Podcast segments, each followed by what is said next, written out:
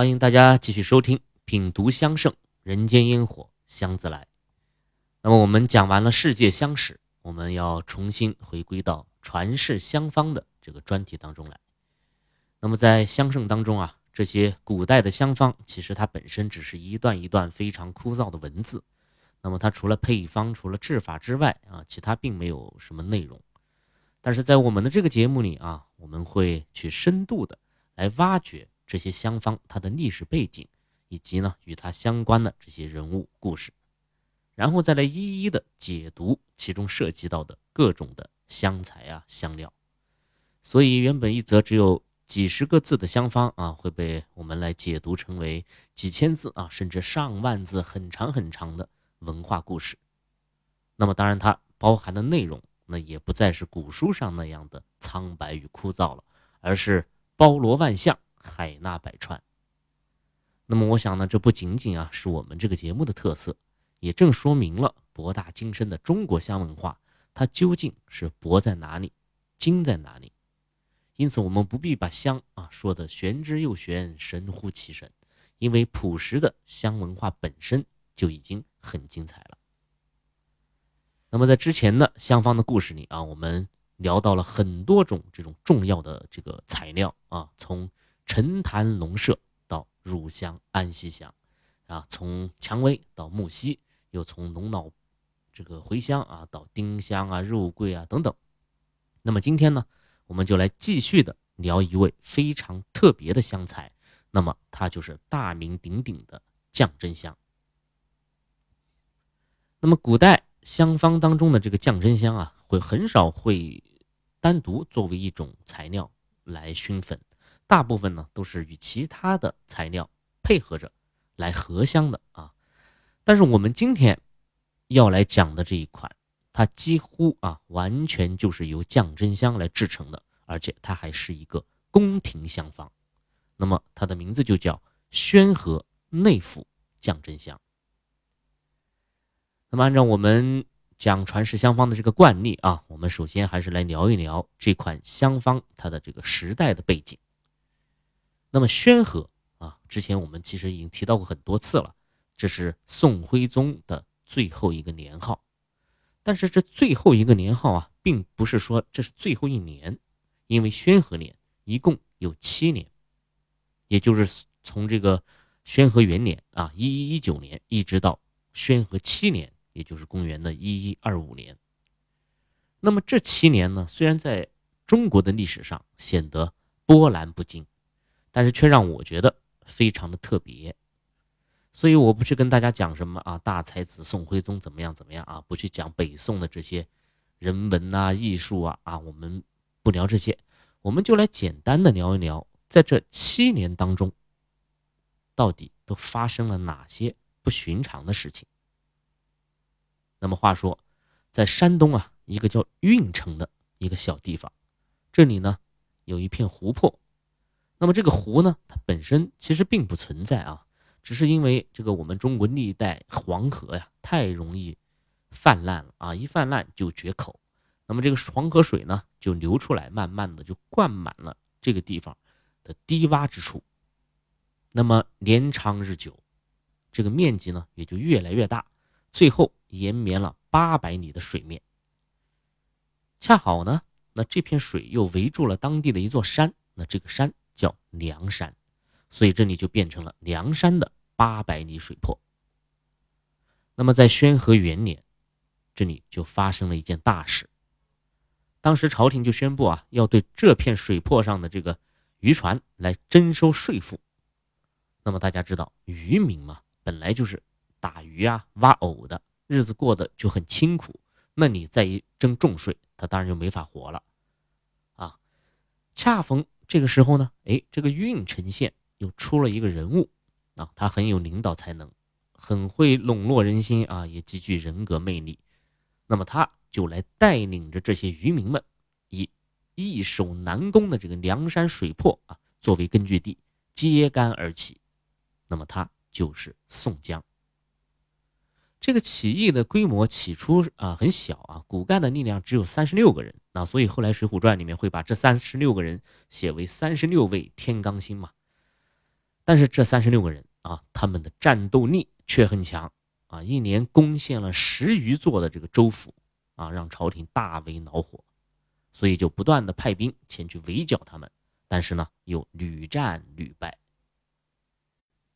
宣和二年，宋江的这个起义呢还未平息啊，在浙江呢又出现了一个叫方腊的人。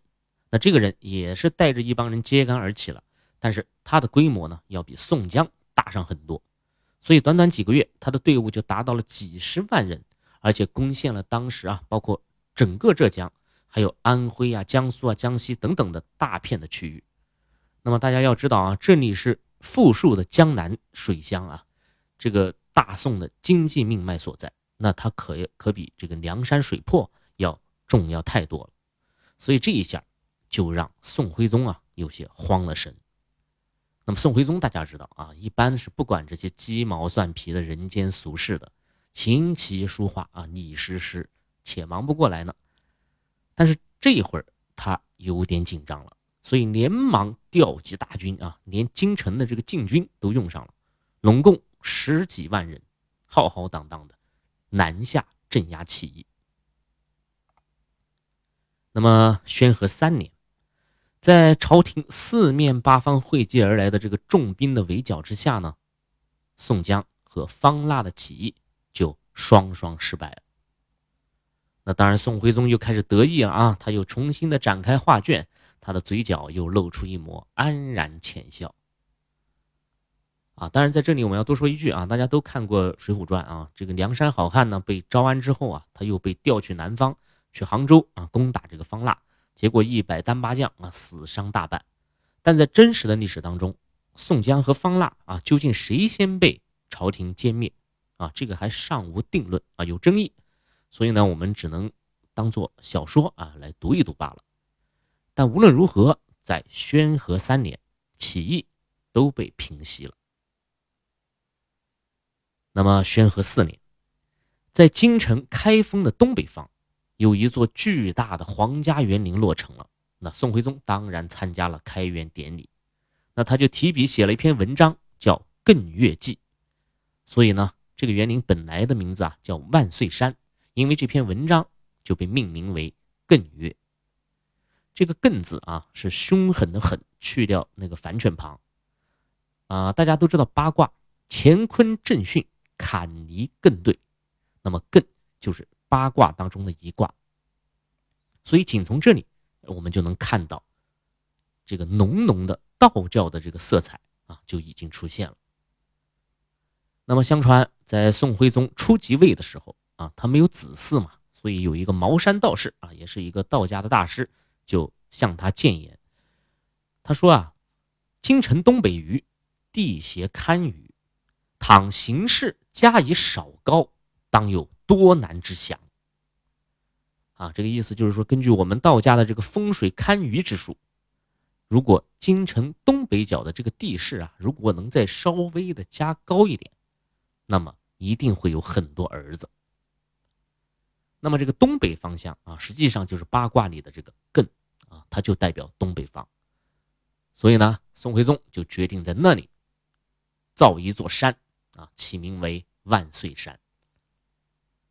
那么堆山它是需要石头的啊，但是这个一般的石头，它怎么能入得了宋徽宗的法眼呢？啊，怎么可能进入他的这个皇家园林呢？所以这个万岁山所用的石头啊，非同一般，它必须得是从江南运来的太湖石。那么这个太湖石啊，它实际上是一种石灰岩。啊，就是它的碳酸钙的这个含量比较高，那么这种材质呢，就特别容易受到外界力量的腐蚀，那所以久而久之，这个石头呢，松软的部分呢就会被腐蚀掉，那么坚实的部分就留下来了。啊，这个就特别像啊新疆魔鬼城的那种雅丹地貌一样，太湖石它也能呈现出这种大自然随机雕琢的各种形态。那么这些鬼斧神工的造型呢，就让宋徽宗。如痴如醉，所以他就下令啊，大肆的开始搜罗江南的这种太湖石和当地的奇花异草，啊，来充实他的这座万岁山。啊，他还专门为这个事情呢成立了一个机构啊，叫苏杭应奉局。那么搜罗来的这些花草啊、石头啊，他得运到京城啊。那这么重的东西，他当然只能走水路了。那走水路就得用船呀，所以运送花石的这个船队就叫花石纲。这个纲啊，这个纲领的纲，它其实是一个数量词啊，一纲就等于十条船。那么这个花石纲运送的过程呢，就特别夸张啊，这个石头太重啊，所以它得。大船才能装载，那么那就造大船呀。那石头太多，船不够怎么办呢？那就把沿途这些运粮的船、商家的船全部都征集来给我运石头。那有的这个太湖石很高啊，十几二十米，那遇到河上有桥的话，那这个船它就过不去了。那怎么办呢？那就拆桥。那这个石头有的时候运到城门口，城门又太窄了，进不去，那就拆城墙。啊，总之，为了这些石头啊，是一路披荆斩棘啊，有什么拆什么，结果弄得沿途的百姓啊是苦不堪言，而且劳民伤财。那么在江南，花石纲的这个征集那就更夸张了啊，基本上可以说就是抢劫啊，这个老百姓的家呢随便闯，然后看到好的花木奇石呢，直接就搬走，那有的太大搬不出去，直接就把人家这个房子啊给拆了。那再加上这其中各种的贪污腐败啊、敲诈呀、勒索呀，所以很多这个被征花石纲的人家啊，原本当然还是挺富裕的嘛，结果直接就倾家荡产了。所以这个花石纲啊，长达十几年的这个征运啊，大家不要小看啊，它只是一堆堆的石头而已，其实整个国家都已经被它掏空了大半，民间呢也是民怨四起。比如说我们刚刚说的方腊起义，实际上最根本的原因就是这个。花石纲所引起的，它包括《水浒传》中啊，也无数数次的提过这些英雄豪杰啊去抢劫花石纲等等。所以甚至可以说，北宋的灭亡，这个花石纲啊难辞其咎。那以至于后来的这个元代的一个诗人啊，他还写了一首诗，他是这样说的：“万岁山来穷九州，遍地犹有万人愁。中原自古多亡国呀。”亡宋谁知是石头，他就用这个花石纲来调侃一下北宋灭亡的这个事情，啊，当然这个艮岳啊，它一定是很美的，这个毋庸置疑啊。宋徽宗的审美，这个绝对值得我们信赖，所以如果它能保存下来的话，我想啊，它一定是当今世界上规模最大的，也是最为壮丽的中式园林。只是可惜啊，很快它就毁于战火了，而且在几年之后，京城被这个金兵啊重重围困，然后断水断粮的时候，啊，就连这个艮岳里面的这些珍禽异兽啊，都被这个皇宫里的这些老老少少啊吃的是一干二净啊，一个非常悲惨的结局。那么艮岳虽然没有了，但是用太湖石啊。来筑山的这个啊方式却被流传了下去。那比如说啊，像今天北京故宫的御花园，那比如说圆明园啊、颐和园啊、和珅的恭王府啊、东北张作霖的大帅府啊等等，大家如果去看啊，在这些皇族豪门的院子里，都有大量的太湖石垒成的这种假山，这是一个身份的象征啊。在啊，其实不仅仅是在古代，即使在今天，它依然。能够象征你的财富，因为你知道运石头，而且动辄就是几十上百吨的这种大石头，本身就是一个特别花费高昂的事情。那么艮岳落成的这一年呢，就是宣和四年。啊，其实这一年还发生了另外一件小事情啊，就是有一个叫岳飞的人啊，他参军了。啊，当然当时他还是一个新兵蛋子啊，并没有任何人。知道他是谁。那么宣和五年，有一本书叫《宣和博古图》完成了。这本书呢，我们之前讲这个宣德炉的时候啊，曾经提到过它。其实它就是由宋徽宗和当时的宰相王府共同来编撰的。前前后后啊，花了十六年的时间。那么它一共有三十卷，啊，实际上是一本图谱了啊。它记载了这个大宋皇室所收藏的啊，从商周时代一直到唐代的各种各样的这个青铜器，一共有八百三十九件。而且呢，把这些青铜器的器型啊、重量啊、铭文啊、图样啊等等，全部都记载了下来啊，详尽至极。那么以至于后世啊，很多这种金属器的制作啊，包括瓷器当中一些仿青铜的造型，很多都是以这本书来作为蓝本的，所以它的意义非常重大。啊，但是我们看啊，这本书当然是个好书啊，这毋庸置疑。但是大宋的皇帝和宰相都在干嘛呀？他们的这个闲情逸趣，显然要比勤政忧民多得多了。那么这里要特别说一句啊，就是这个《宣和博古图》的这个“宣和”，其实并不是宣和年的这个“宣和”，两者并没有什么关系。这里的“宣和”呢，它是指宋廷皇宫里的一座大殿啊，叫宣和殿，专门用来收藏。啊，这是皇室的珍宝。那除了我们刚刚说的青铜器，还有数不胜数的这个古书啊、古画呀这些珍宝。那当然，它也是宋徽宗最常逗留的一个地方了。那么时间一晃啊，就到了宣和七年。那么就在这一年的十二月，宋徽宗啊退位了。大家知道历史上啊，但凡皇帝退位，那么由谁来继承大统？那这个事儿。往往都要争得个头破血流，甚至朝野大乱。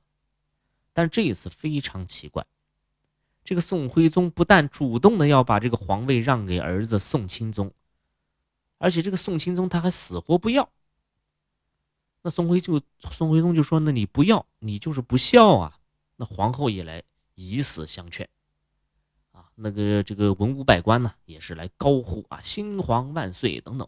但是这个宋钦宗啊。他就是不愿意当这个皇帝，那一直折腾到第二天，最后当然实在没办法啊，各方面的压力太大了，这个宋钦宗才极不情愿的坐上了龙椅。那么这事儿啊，今天听着怎么都不像真的啊，这个皇帝嘛，谁不想当啊？但是在宣和七年，这个就是个真事儿。那么宋徽宗他为什么要退位呢？因为当时这个金兵啊，已经打到家门口了，离开封只有十日的路程，他是准备南逃的。那既然要逃跑，总要有个人坐镇京师嘛，指挥战斗嘛，那只有让儿子来了。那么大家还记得我们之前讲安史之乱吗？唐玄宗啊，这个在逃亡西蜀的过程当中，实际上就已经是太上皇了啊。实际上在宋代，就是一个。故伎重演。那么宋钦宗他当然不愿意。那这风雨飘摇、山河破碎之际，谁愿意接这个烂摊子呢？但是皇命难违啊，只好硬着头皮顶上去了。那么即位之后，当然就要改年号了呀。所以宣和七年结束以后，这个年号呢就被改成了靖康年。那么我们中华民族的奇耻大辱啊，靖康之耻，很快。就要到来了。那宋徽宗当然最后他也没跑得了啊，跟着儿子一起被押往了五国城，最后惨死在狱中，北宋呢也灭亡了。那么我们回头啊，再来纵观一下这个貌似平凡的宣和年。此时的你啊，是否跟我一样，就是觉得这七年过的其实是非常的压抑的？就像那种漫天的乌云啊，已经让白昼渐成黑夜，但是那个雨点呢，它却一直憋着不落下来。那么这种平静之下皆是暗流，繁华之下全是破败。那么这就是宣和年，而我们要讲的这则香方，也就诞生于这个时期的大宋宫廷。那么说完宣和。啊，我们再来聊聊内府。内府这两个字呢，其实早就在呃西周啊就已经出现了。它最开始呢是指一种官职，到了后来才渐渐的变成了这个皇家仓库的这个意思。那到了清朝就更加具体化了。那比如说内务府总管啊，内务府就是掌控整个宫廷内部事务的这样的一个机构。那么有一些宋元啊，包括明代初期的一些瓷器的这个精品。他都会用这个墨笔啊，在瓶身或者是底足上书写“内府”这两个字。那么这些啊，其实就是当时的官窑。那么在中国的香文化当中，被冠以“内府”字样的这个香品也是不少的。那比如说啊，建文香堂复原的一款叫“内府浓咸香”，那就是其中之一。那宣和内府显然就是指的宣和年间大内宫廷所用的香品。但是在宋徽宗所拥有的啊这些芸芸香品之中，那我想他最喜欢的应该就是这一款降真香了。那为什么这么说呢？我们接着来看看降真香的这个名字。何为降啊？那有两种解释。比如说，来自西晋植物学家季寒，他所著的一本书叫《南方草木状》，他在里面用到了三个字。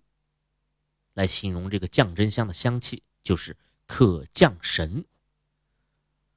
那么这里的降就可以做出两种解释了啊，一种呢是凝神镇定的意思，那么另外一种就是神仙下凡的意思啊，神仙下凡嘛，从天而降。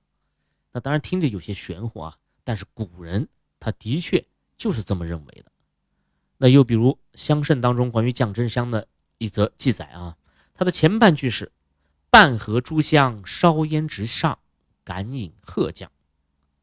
那意思就是说，用降真香与其他的香材一起来制作合香，然后点燃，那这个香气啊，青烟啊，会扶摇直上，以至于让天上飞翔的仙鹤都被这非凡的香气所吸引，然后降落下来。那么大家可以在这个时候思考一个问题：就为什么被吸引下来的一定是鹤呢？那为什么不能是大雁呢？不能是老鹰呢？那么我们再来看后半句，后半句是这样说的：“教星辰，烧此香为第一，渡路功力极验，降真之名以此。”那么这里有三个字啊，“教星辰”，这个“教”字啊，一个酉阳的“酉”，然后右边一个焦裕禄的“焦”。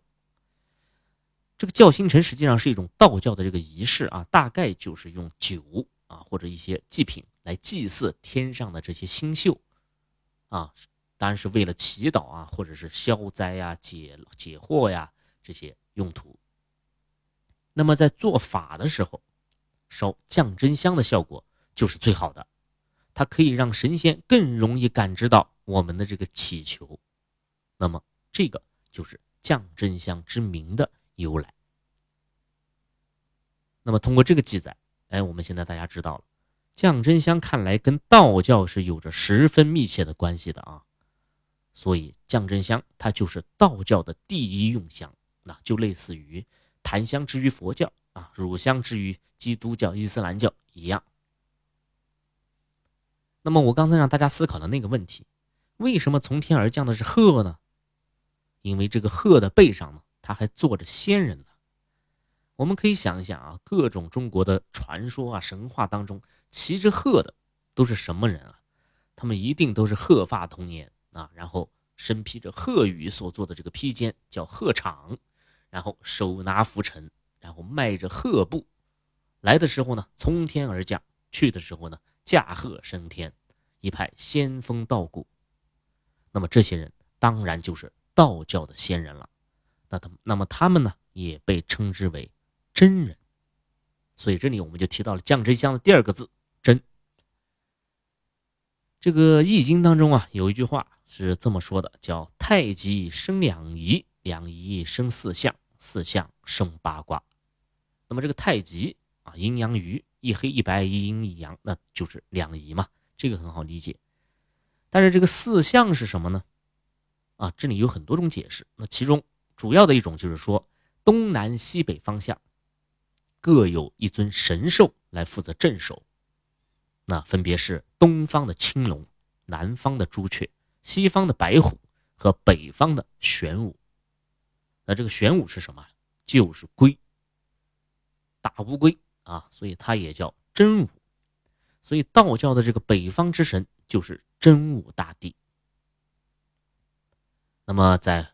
我们的湖北有一座山啊，这个山呢，如果从空中俯瞰啊，就像一只巨大的这个龟，而且真的是特别像。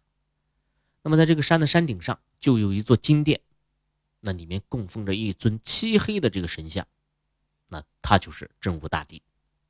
那，当然这座山大家想必都已经猜出来了，那它就是武当山。那我上一次去啊，大约是四五月份，当时这个山脚下已经是春暖花开了。但是我到了山顶的时候呢，却突然瑞雪飘洒，哦哟，那真是一派仙气盎然啊！这个我印象特别深。那么当时因为这个雪大呀，我就没看见那个金殿那个柱子那儿还挂着一个小牌子，上面其实写的是禁止拍照啊，我没看见。结果呢，我就对着这个真武大帝拍了一张照片。结果就在我按下快门的那一瞬间呢，有一个道士啊，他发现我，但是当时人多啊，他喊我也听不见。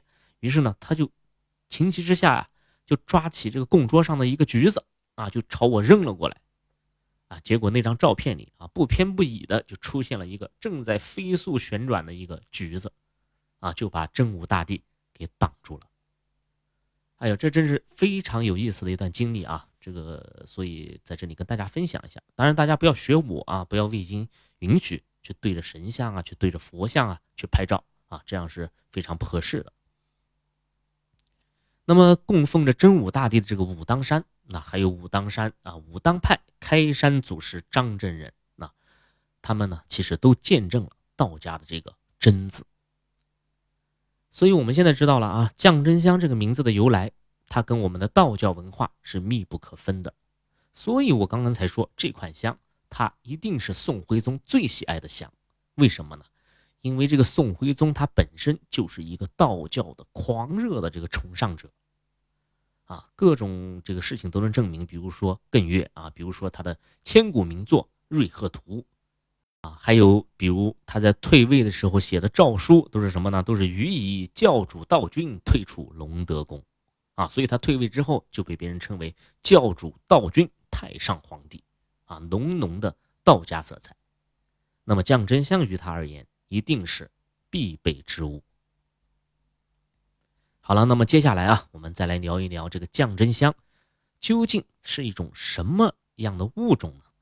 我们先来看香圣上关于降真香的第一则记载，它是来自于《本草纲目》。古籍上这样说：降真香一名紫藤香，一名鸡骨，与沉香同，亦因其形如鸡骨者。为香名耳。那么这句话其实非常的重要啊。首先，李时珍告诉我们，降真香并非是来源于什么降真树啊或者降真木，不是的，它是来源于一种啊与降真二字毫无关系的植物，这种植物叫紫藤。这个紫藤今天嗯非常的常见啊，这个开花的时候呢，一大串一大串的从这个藤架上垂下来。紫色的啊，非常好看。但是这种紫藤，它是属于豆科紫藤属的植物啊，它主要是用于观赏的，并不是李时珍所说的这个紫藤香。那李时珍所说的这种紫藤，实际上呢，它是豆科黄檀属的紫藤香。那么黄檀属啊，又分了很多种，那比如说斜叶黄檀啊、两叶黄檀、藤黄檀等等。啊，这个我们就不去细说了，大家只要知道，啊，这里的紫藤香它是一种藤本植物。那么藤本它一定跟大树不一样啊，它的形态一定不是笔直的啊，然后很粗大的，它一定是细细弯弯的。那这就是藤的这个性质。那么特别细的藤，那当然就会像鸡骨一样，所以也叫鸡骨香。然后这个李时珍啊，他又说了四个字，叫与沉香同。表面意思看就是呢，跟沉香是一样的。那究竟哪里一样呢？我想有两个方面。第一个方面，沉香也被称为鸡骨香啊，一部分的品种啊，这当然是第一个方面。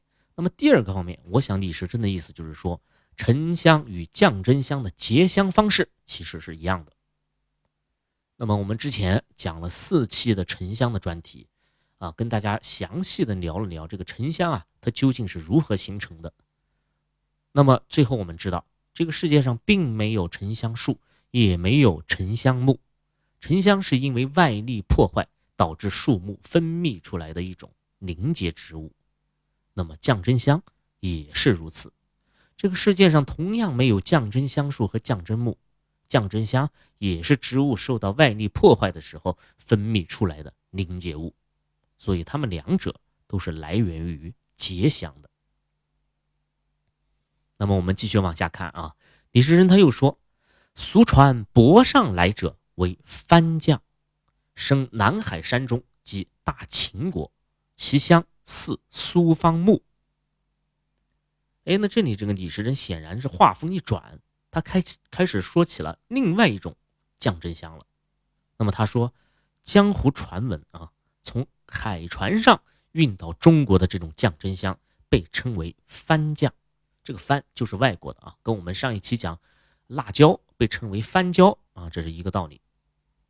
那么这种番酱，它是从南海或者说大秦国而来的。南海不是海南啊，泛指中国南方这些各个海洋上的这些国家。但是李时珍在这里竟然提到了大秦国啊，罗马，那这当然是不可能的啊。降真香无论如何都不可能长在罗马，那这一点毋庸置疑。那么难道说李时珍犯了错误了吗？啊，并不完全是。那么，在我们讲了这么多期的世界相史之后，我想大家现在应该很好的可以理解为什么在这里会出现一个记载的错误了吧？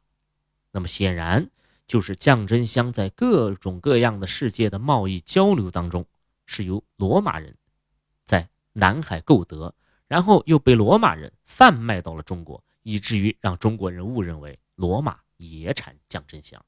那么这个就跟安息香、金莲香啊，他们的种种错误，都是同样的道理了。那么最后一句啊，叫其香似苏方木。这个苏方木啊，就是苏木。我们在讲苏合香的时候也提到过，它是一种小乔木啊，但是它完全没有香味。所以我认为李时珍在这里说的其香似苏方木，这个其香，它并不是指的降真香的香气像苏木。而是指的降真香可以结香的这个藤本植物，啊，外形看起来比较像苏木而已。那么接下来李时珍继续说啊，他说烧之初不甚香，得诸香合之则特美，入药以番酱紫而润者为良。那么这句话的意思就是说，这个降真香如果拿来直接烧的话。啊，并不是太香啊，或者说不是太好闻，但是如果用于合香的话，却非常的美妙。这里又提到了合香，这与我们前面说道家做法的时候用降真香来拌合诸香，感应鹤降一样。那么这就是降真香的一个重要的特性，它宜合而不宜单烧。啊，当然这个。这里要多说一句啊，因为这个香气啊，对于每个人的感受是不同的，千人千味，所以呢，这种说法呢也不是说绝对的。那比如说啊，此时此刻啊，我给大家讲这期节目的时候，其实一旁的这个香炉里呢，就一直熏着降真香。那么这种香气与沉檀的香味相比呢，它要更加浓郁一点，而且呢，它这个药香味会比较重。那有的朋友可能不太喜欢药味啊。但是我个人觉得很舒适啊，因为这个浓郁虽然这个浓郁度要强一点，但是呢，它却非常柔和，而且这个药香当中呢还有丝丝的这种凉意，哎，不经意的散出来，的确呢可以降神。那我们再看李时珍的最后一句记载：入药以番酱紫而润者为良。那意思很简单啊，这个李时珍他是三句不离老本行啊。他说：“这个降真香，如果用来作为药材用的话，那就要用番酱啊，用外国的这个降真香，而且呢是紫色而且油润的最好。那么紫色、油润这两个词很重要，它说明了一个问题，就是这个降真香的优劣啊，它其实与沉香是一样的，取决于它含油量的多少。那只有包含着充分的油分。”它的材料才会显得颜色深沉，近似于紫色，而且呢油光发亮啊，这是一个判别好坏的一个标准。当然，李时珍的这句话再一次告诉我们，酱真香有两种，一种叫番酱，来自于外国的。那么显然还有一种，它是非番酱，是国内产的，而且呢更像鸡骨，更细一点。所以酱真香一定是有这两种区分的啊，否则李时珍他没有必要一直在这里，呃去做这样的一个区别啊来讲述。那么国产酱真香啊与番酱之间究竟有哪些区别呢？它们又分别属于什么样的植物呢？那关于番酱啊，究竟这个番具体又是指哪里呢？啊，还有我们上位提到的宣和内府酱真香的这个香方，除了酱真香之外，还有哪种神奇的材料来与它匹配呢？那么关于这些，我们就下期再聊了。呃，堂主说香的图文版啊，已经在我们见闻香堂的公众号上定期的更新了啊。我是很认真的找了这个很多很多的图片啊，绝对不是那种为了附会文字而去随便配的这些插图。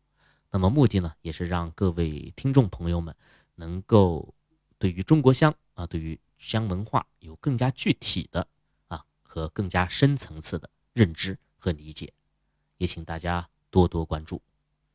好了，这一期呢我们就聊到这里，谢谢大家的收听，我是见闻香堂青花家子，我们下期再见。